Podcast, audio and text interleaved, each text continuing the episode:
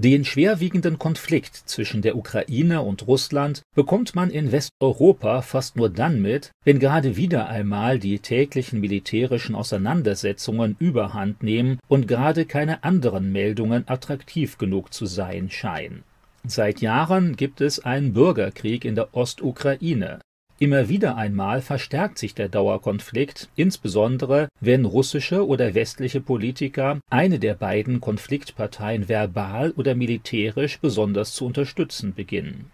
Dabei ist es natürlich kein Geheimnis, dass die pro-russischen Separatisten massiv vom russischen Staat unterstützt werden, während verschiedene westliche Länder die ukrainische Regierung unterstützen in den Köpfen vieler Beteiligter geht es um weltanschauliche Auseinandersetzungen, einen tiefgreifenden Konflikt zwischen West und Ost. Dabei geht es nicht nur um gesellschaftliche Systeme und unterschiedliche Lebensformen, sondern auch um Religion.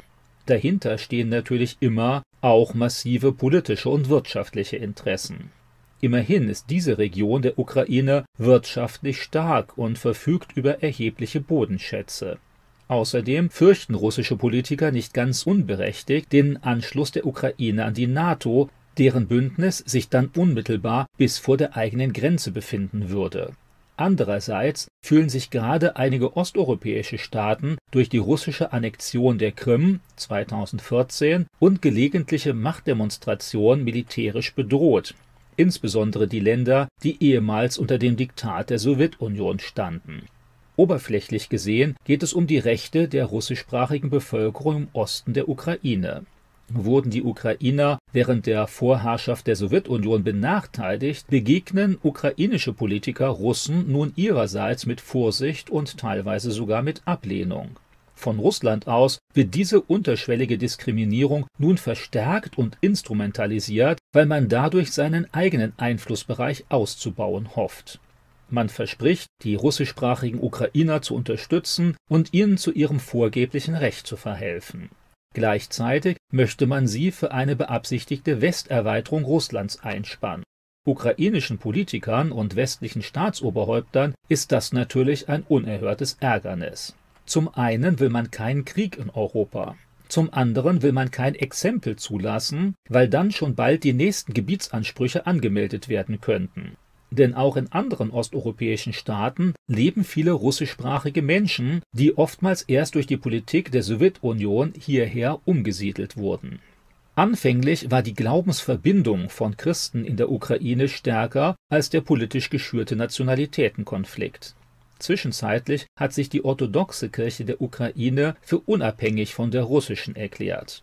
Auch evangelikale Christen gehen zunehmend auf Distanz zueinander obwohl sie doch hier gerade wieder einmal die Möglichkeit hätten, deutlich zu machen, dass der verbindende Glaube stärker ist als die Politik.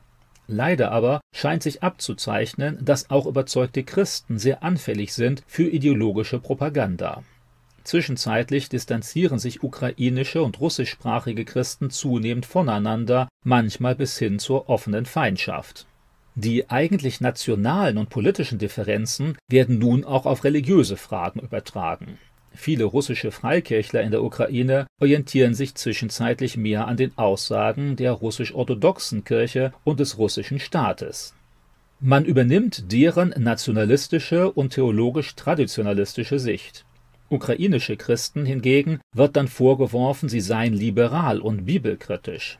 Damit will man rechtfertigen, notfalls auch mit Gewalt gegen die Glaubensgeschwister vorzugehen. Es geht nun nicht mehr um Politik, sondern vorgeblich auch um die Reinhaltung des eigenen Glaubens. Die früher zahlreichen deutschen Mennoniten und Mennonitenbrüdergemeinden wurden in der Zeit des Kommunismus fast vollständig deportiert und spielen heute in der Ukraine fast keine Rolle mehr durch die Missionsarbeit von deutschen Baptisten entstanden in der Mitte des 19. Jahrhunderts die ersten einheimischen Gemeinden, die sich zwischenzeitlich im ganzen Land verbreitet haben. Der ukrainische Baptistenbund ist mit 2800 Gemeinden und rund 150.000 getauften Mitgliedern die zahlenmäßig größte Freikirche des Landes. Die Gottesdienste der verschiedenen Gemeinden werden von etwa doppelt so viel Menschen besucht 11.000 weitere Baptisten gehören zur Bruderschaft, einem traditionalistischen staatsfernen Gemeindebund. Im östlichen Teil der Ukraine leben noch einmal rund 70.000 russische Baptisten.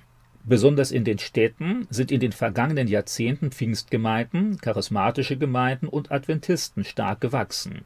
Gemessen an den 42 Millionen Einwohnern der Ukraine gibt es vergleichsweise viele freikirchliche Christen im Land. Zwischenzeitlich gibt es freikirchliche Christen auf Seiten der pro-russischen Separatisten, die auch nicht davor zurückscheuen, mit Gewalt gegen pro-westliche Christen vorzugehen diese Glaubensgeschwister sind für sie vorgeblich zu gefährlichen Feinden geworden, verdorben durch Materialismus, Unmoral und Bibelkritik, womit zumeist einfach ein offener Gottesdienst und intellektuelle Theologie gemeint sind.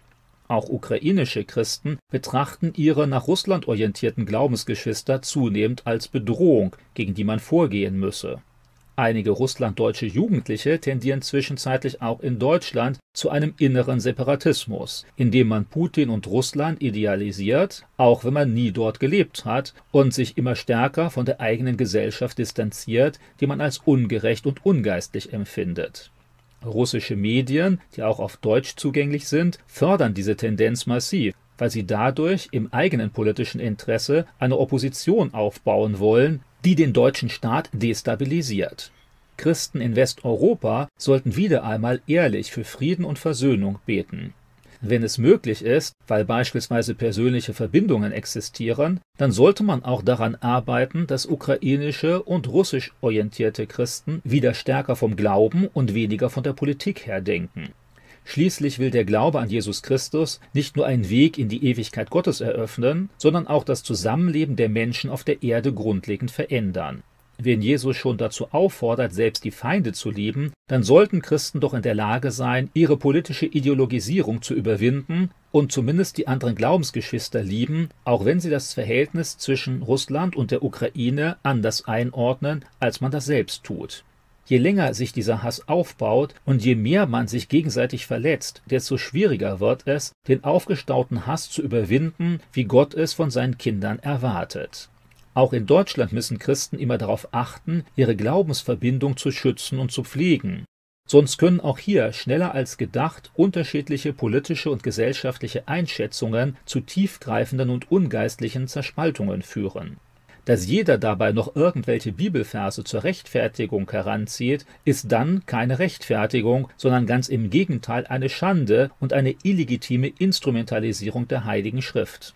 Lasst uns ein Vorbild sein für Liebe untereinander, für Vergebung und für das Reich Gottes im Herzen der Menschen, immer an höchster Stelle im eigenen Denken und Handeln.